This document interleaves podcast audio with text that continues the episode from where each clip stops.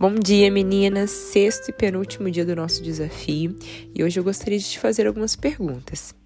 Você teria coragem de humilhar outra mulher? Dizer que o corpo dela é horrível, que ela é burra, uma péssima mãe, que não vai conseguir realizar nada, que deveria desistir de tudo?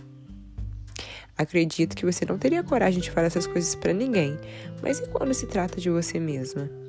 Você tem se dito coisas duras? Tem feito com você coisas que não faria ninguém? Há uma frase muito famosa que diz: ame o próximo como a si mesmo. Mas muitas das vezes focamos só no amor ao outro e esquecemos de aplicá-lo justamente a nós. Por isso, quero levar você a refletir sobre a autocompaixão. A compaixão é o sentimento de empatia e compreensão em relação ao sofrimento da outra pessoa. Quando esse sentimento é aplicado a si mesmo, estamos diante da autocompaixão. É através da autocompaixão que nos tornamos uma aliada e uma amiga de nós mesmas, ao invés de uma inimiga nos momentos de angústia e tristeza.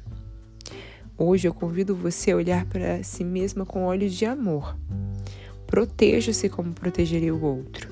Defenda sua integridade como defenderia a do outro.